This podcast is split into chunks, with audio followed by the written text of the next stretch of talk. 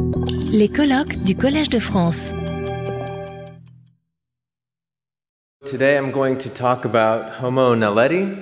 Um, Bernard Wood mentioned earlier that he's interested in the weird hominins. So if you like weird hominins, buckle up.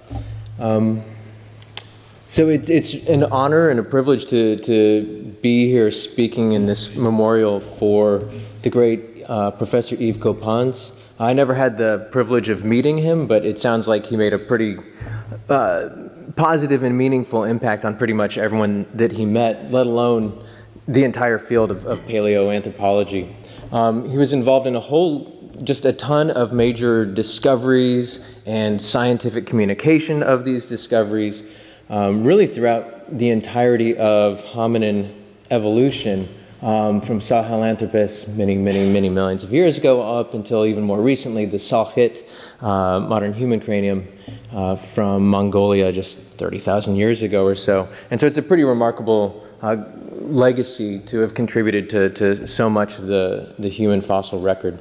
Uh, and one of the things that I think that is really cool about his contributions is that it really highlights the great diversity of fossil hominins that existed over the past several millions of years um, that we've seen a lot of examples of in the past day and a half. Um, and so, in this spirit, then, I would like to focus on uh, Homo naledi, whom I've depicted up here in green. Uh, I found this interview with Professor Coppens that I've linked down here at the bottom of the slide from 2017. And so, to give a little bit of context, Homo naledi was discovered in a cave that I'll talk about in just a moment in South Africa, only announced in 2015. And so, um, as we will see, there were a lot of there's a lot of fossil material attributed to Homo naledi from this one site. It's really quite remarkable. Um, but one thing that was not known early on, at least, was how old these fossils were. Uh, and in this interview, Professor Copan had the insight. Coppens had the insight, rather, that uh, the, just the sheer volume of material that they had in the cave suggested to him that these were probably not very geologically old in age. And he turned out to be 100% correct about this. Uh, subsequent geological work that was published actually the same year in 2017 has that interview. Uh, in the Rising Star Cave System in South Africa, um, we've seen this cradle of humankind region uh, a couple times today. Uh, subsequent work established the Homo naledi remains in the Dinaledi chamber and kind of further. It's kind of hard to depict the 3D structure of the cave on a two dimensional image, but kind of deeper into the cave or further into the cave. Uh, these fossils were probably only on the range of 240 to 330,000 years old. And that sounds like an unfathomably old age to us because we don't live very long. Um, but in the context of hominin evolution, that's really very recent. Uh, and so this is one of many things that makes this a pretty surprising and interesting, and for lack of a better term, weird discovery or weird species. Um, so most of the material that we'll look at today comes from the Dinaledi chamber here. Um, there are uh, around 2,000 pretty fragmentary uh, elements um, that we'll, we'll look at. Now, one thing that you'll notice is that the, the fossils are located kind of deep in the dark recesses of the cave there. Um, but the, they're pretty far away from the entrance to the cave. And so I'm not a, a, geologist. I have to trust the work of the geologist. But they seem fairly confident that there was no natural process like uh, flooding or carnivore activity that could have brought Homo naledi into the, the cave chamber, which suggested to them back in 2015 and 2017 that perhaps Homo naledi was depositing their dead intentionally into the cave. Um, so you probably saw last week uh, a, a, fairly controversial announcement um, from some of my colleagues that they think that Homo naledi might have actually not just brought the dead into the cave, but actually intentionally buried them uh, in there, which, if, if true, would be pretty remarkable because it, at least 240,000 years ago, this would be some of the earliest archaeological evidence for uh, burial, which you could then assume or, or make the argument, at least, that it represents some kind of a ritual activity. They also published, uh, you can see a lot of markings on the walls uh, in the Dinaledi chamber there that they attribute to Homo naledi here. Um, and of course, this is very controversial work. Uh, a lot of researchers have, have kind of uh, expressed reasonable skepticism about this. Um, and so I, I, was not involved in any of that work. I do think it's, it's very interesting, and I would like to, to, to learn more about it. Um, but given the geological context of the cave and some other aspects of the bones that are represented there, I, I don't think it's unreasonable that Homo naledi, at the very least, might have actually brought the dead into the cave. Um, but that's about as far as I'm willing, willing to go to go there. I just study the bones. Um, which is a good situation to be in because there are so many of them. So, what I have depicted right here uh, on the left is uh, a, lot of the material laid out from the Dinaledi chamber of the cave. You can see we have uh, anywhere from probably uh, roughly 20 individuals, separate individuals, who died from young infancy to old age, um, representing a, a, whole lot of the skeleton. Um, so that's from the Dinaledi chamber. From the Lesedi chamber, another area of the cave, we have this partial skeleton as well as some other bones that I'll talk about later on.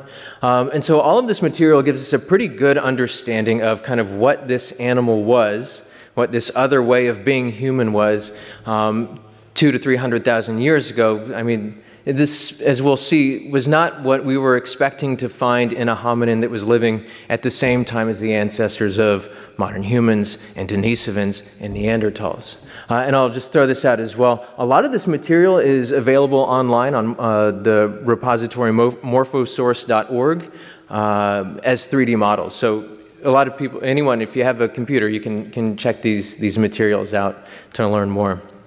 Um, so as we'll see, this, this species is an interesting mix of features that in many ways are very reminiscent of Lucy, whom we talked a lot about in the past few days, uh, but other features that are more reminiscent of uh, the genus Homo. And so we'll look at some of these, these features here.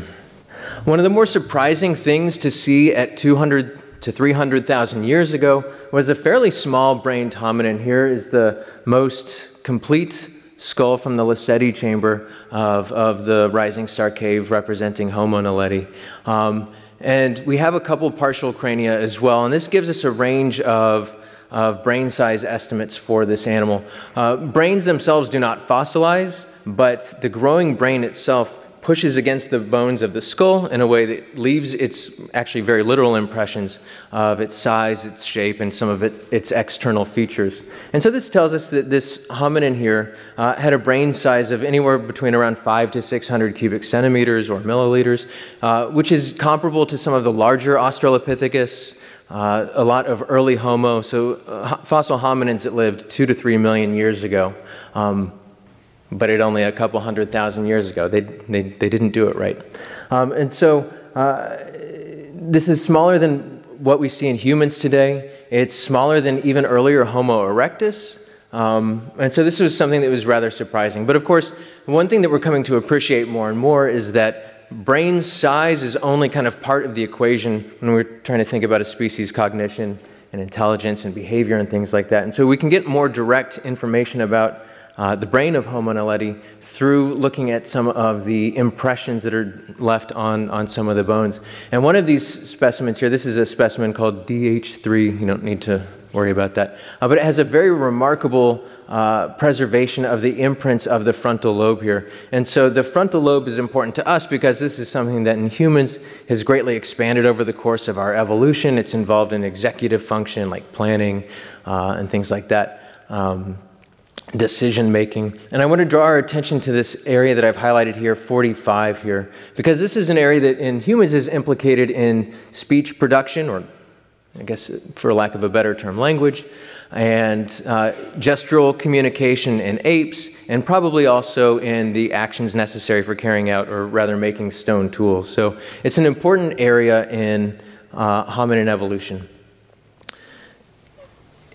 In chimpanzees, this area looks kind of like this. It's, it's nestled a little bit anterior to this part of the brain called the temporal lobe, and it's separated from the adjacent area 44 by this little furrow that sticks out here. Um, and in humans, uh, because our prefrontal cortex, especially in the front, has greatly expanded, and Area 45 itself has also expanded, this uh, basically has pushed Area 45 out laterally into this, sorry, into this um, very unique configuration where you tend to have a distinct grooves uh, behind it and beneath it, separating it from the adjacent areas of the brain. And in Homo naledi, at around 500 cubic centimeters, you have something that seems to really anticipate this human like condition.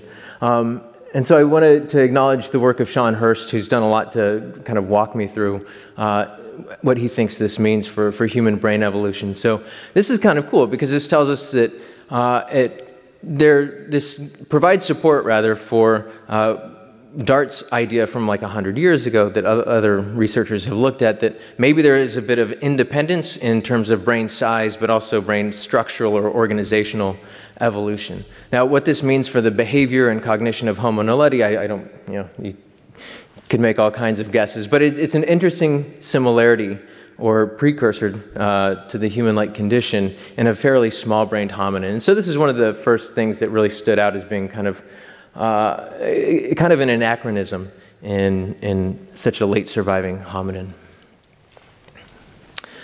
Um, I want to focus then from here on um, growth and development. Uh, Jose Braga earlier talked a lot about ontogeny, uh, and so I, hopefully this will just be a little bit of a recap. I apologize that I don't know French, so I, am not sure what all he, he covered exactly. But um, one of the reasons we're very interested in growth and development is because these are the processes, the mechanisms, the patterns that uh, are used to go from basically an embryo into an adult. These are the things that, in a sense, very literally make us human.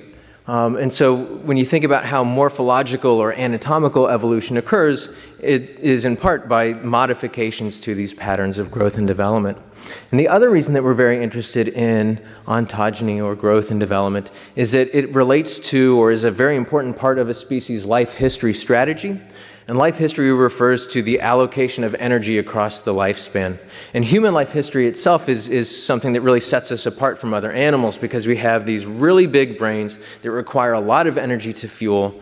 Um, and so our pattern of postnatal body size growth, growth after birth, is um, basically very highly influenced by our brain size, where there's a lot of energy and calories early on going to our brains, and we have slower body size growth through a, a prolonged juvenile uh, and childhood period.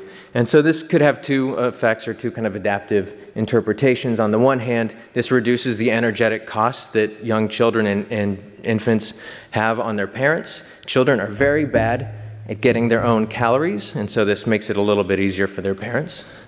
Uh, but this, at the same time, this kind of prolonged, slow period of growth creates a pretty long developmental window in which children are immersed in language, immersed in culture, and are able to kind of soak up their social surroundings that, allow, that they'll need to, to be successful adults. Um, so we care about growth and development for uh, many, many reasons, and it's, it's going to be a, a, an important part of kind of understanding really what it means to be human. And so I'll spend the rest of the talk looking at some of the evidence for uh, growth and development in Homo naledi, starting even from surprisingly the prenatal period. I don't have any prenatal fossils. That would be pretty cool. Um, we can get some surprising insights into the earliest stages of development through this adult hand skeleton that was discovered in the Dinaledi chamber. Um, this is work done by Tracy Kivell and colleagues. It was found largely in situ in the cave. You can see how they have the different elements um, adjacent to one another. And we have a pretty interesting hand skeleton here. In many ways, it, it is similar to Lucy and other hominins, such as the finger bones. You can't really it here, see it here, um, but they're fairly curved, and we associate this type of anatomy with climbing adaptations. But the wrist, the length of the thumb, is actually quite long. Uh, the fingers the, uh, are relatively short, so the hand proportions are more similar to humans. And I was going to say, you know, when I was practicing the talk, that this had something to do with tool use, but after the talks that we saw yesterday, uh-huh. Um, so it, it's a pretty neat hand. It's a mix of Australopith like features and more derived human like features. Um, but I want to draw our attention to the lengths of the fingers themselves because these. Uh, proportions within a digit seem to be established by developmental patterns very early on um, in the body. And there's a specific developmental model that has been used to describe this relationship called the inhibitory cascade. It's a big mouthful. We don't need to worry about uh, what it sounds like. The point is that it mathematically kind of uh, describes the relationship between what we should expect to see between the proximal phalanx, the first part of your finger bone here, and then uh, the distal part, the distal phalanx, so the end of your finger here. And so the model uh, predictions are depicted by this dashed line that we see right here. And plotted over that are some data um, from other primates. And you can see primates are elevated above the line.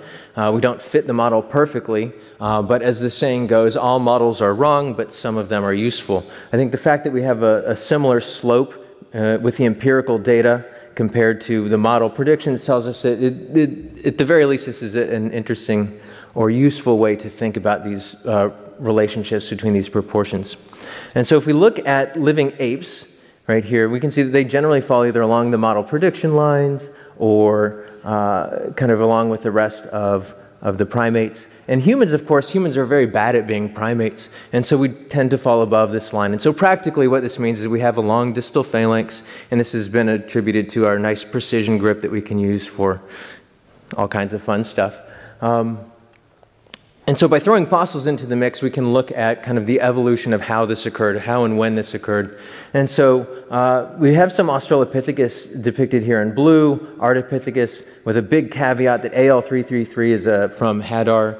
Uh, it's Australopithecus afarensis, but it's a composite of probably multiple individuals, so we have to kind of take this point with a grain of salt. But when you look at the Australopithecus and Ardipithecus, the earliest hominins, they kind of fall at the extreme end of the living ape range. Um, but the only fairly complete hand skeletons, such as a Neanderthal and Homo naledi, that we have evidence for, fall on the upper end of the, the, the human range. And so this tells us that uh, quite possibly, this developmental mechanism might be uh, the proximate basis whereby evolution of human finger proportions uh, occurred or evolved. And depending on the evolutionary position of Homo naledi, this could be something that basically characterizes the genus Homo uh, to the exclusion of Australopiths. Of course, we've got scant fossil data, but it's an interesting pattern nevertheless.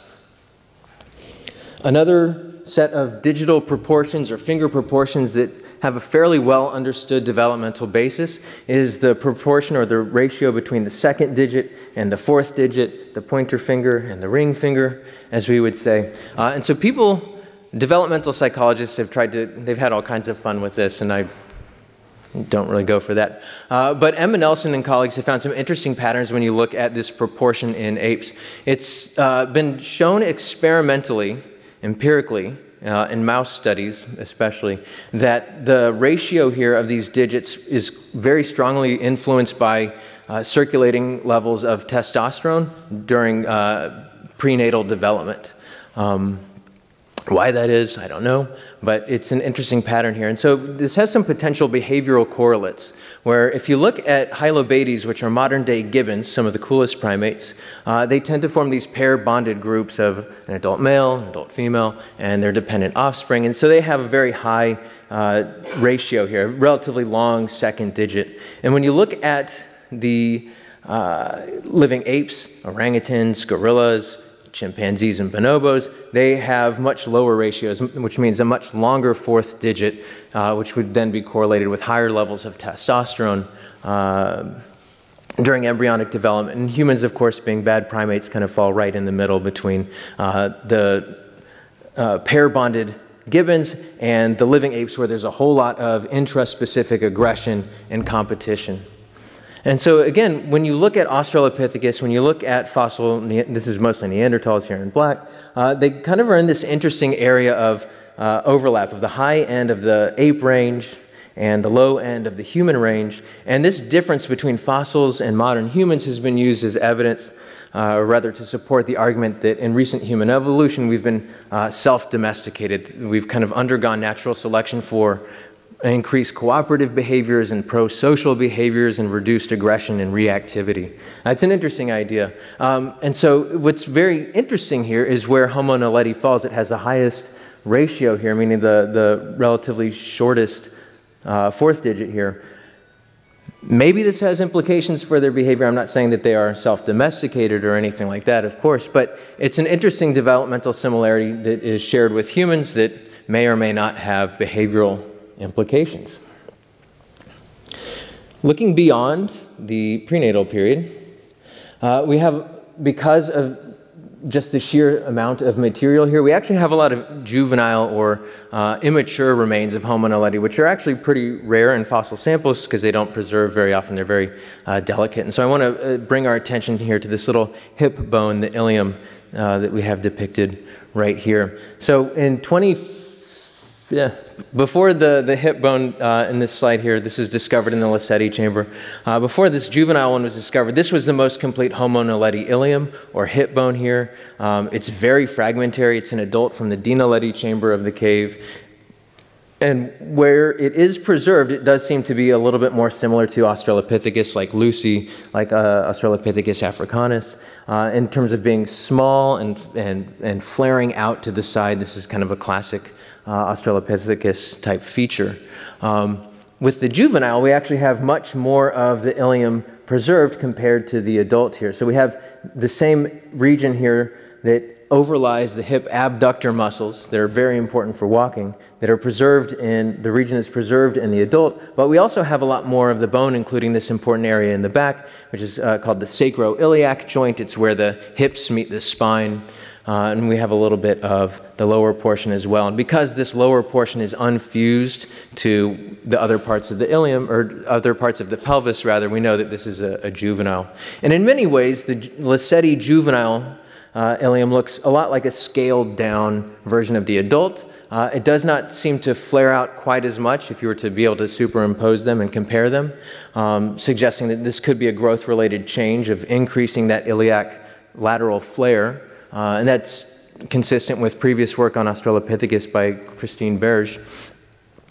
Um, and so this slide just basically shows kind of confirming what we, we had previously hypothesized based on the adult. The Homo naledi ilium, uh, like Australopithecus, this is a, a juvenile Australopithecus from Makapansgat, two to three million years ago, they both project more than out laterally than what you would see in a human. And that might tell us something about the positions of the hip muscles or maybe the shape of the thorax. But there's an interesting similarity uh, with humans in the Homo naledi ilium that we don't see in Australopiths. And this concerns that sacroiliac joint that I mentioned before, um, where basically uh, Australopiths Australopithecus uh, non adults at least, uh, have a relatively smaller sacroiliac joint compared to both uh, humans and the Lesedi ilium.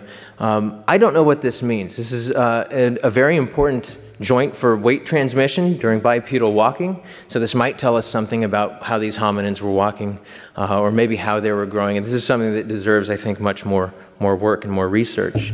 Um, and so, along those lines, uh, all of the data that we use to analyze this little hip, hip bone, the ilium, is totally openly available. We have the 3D model up on Morphosource. We have the landmark data that we used uh, to show to do this type of analysis here. Uh, that's up on the, the repository Zenodo. So anyone can uh, hopefully replicate our results, but also build off this and make, make more discoveries about this very curious uh, mix, uh, this hominin that has a very curious mix of features here. And so I'll end my talk with uh, describing just some ongoing work here. We have remains that we think belong to uh, a single infant. Uh, that I've depicted right here. It's not nearly as pretty as the Dikika juvenile, Australopithecus afarensis, or any of the great Kromdraai material that uh, Jose Braga talked about earlier, but it's an interesting glimpse into the earliest stages of postnatal life in Homo naledi that we have so far. And so, a lot of this work, uh, I owe a great debt to my colleagues Heather Garvin and Davorka Radovcic because they've basically poured over this material to help make these identifications. This stuff is very tiny. It is uh, very fragmentary. It's very difficult to tell sometimes what bone am I looking at? Because think about the size of your fingernail, your pinky fingernail, and then cut that in half. It is so small. And they spent a lot of time, uh, contributed a lot of their expertise to identifying uh, these tiny remains. And we have a lot more material than I've depicted in this little schematic. Uh, these are just some of the more complete elements that we have here. Uh, we think that this all belongs to a single infant, a single individual, uh, partly because of provenience. Uh, a lot of the material in the Dinaledi chamber is a little bit mixed up and fragmentary, um, but all of the material that we have associated here is from within a very small uh, restricted area of just a few centimeters. Uh, it was also found just a few centimeters from this jawbone here that my colleagues and I showed a few years ago based on the patterns of kind of which teeth are developing in the mouth and how far along they are. We can see we have the deciduous or baby teeth and we have the developing permanent teeth in the jaw that based on how these teeth develop in both humans and living chimpanzees, this individual was probably about two years old when they died. And the limited skeletal evidence that we have is also consistent with this age, age range of one to three years. So we have uh, good reason to believe, based on both provenience and uh, development, that this represents a single infant. And so the remains are very fragmentary. They don't preserve a lot of diagnostic material. So if we want to look at just this partial scapula of the infant here compared to the adult Homo naledi scapula, um, we have to double check with uh, Stephanie Melillo, but to me this looks a lot like Lucy's scapula in many ways. Um, the infant doesn't give us that much anatomy at all. We can't see where that uh, bar glenoid is. Um, we basically just have some size dimensions here. And so when we look at just like the width, for instance, of this little glenoid fossa, it's comparable to the human children that are around six months old, um, which is very, very tiny. Uh, and so I see I'm running out of time, and, which is kind of perfect because uh, basically all I want to say is that even though we don't have a lot of diagnostic morphology here, we can get some rough estimates of body size based on the scaling relationship between these joints, like the pubis or the glenoid fossa. Um, to suggest that this is a tiny little infant. Of course, uh, adult Homo naledi is estimated to be smaller in overall body size than living humans. And so, if we look at this proportional size, the size of the estimated size of the infant relative to the adult estimates, it's still relatively small compared to humans that are around two years old. And so there's a lot more work that we need to do with this material, but it does seem to suggest some interesting life history differences from what we see in living humans. And that's not that surprising because Homo naledi had a very small brain. Brain size is a main uh, predictor or ma- major influence, rather, on life history strategies. Um, and so this is one of just many ways in which Homo naledi is going to yield a lot more interesting surprises and insights. So um, Professor Copans described Homo naledi in that 2017 interview as a pretty remarkable or extraordinary discovery. And he's right about that because we have so much material representing so many individuals, so many parts of the skeleton that uh, we were able to ask some really interesting questions that we, we can't ask of other fossil hominins. And then on top of that, we had this weird mix of features that, uh, in many ways, are reminiscent of Lucy and other Australopiths, and in many other ways are much more uh, derived and human like. Uh, so, with that, I would like to thank uh, Jean Jacques for inviting me out here, uh, the College de France for arranging and getting us all set up here, and thank you all for your attention. Retrouvez tous les contenus du Collège de France sur www.colège-2-france.fr.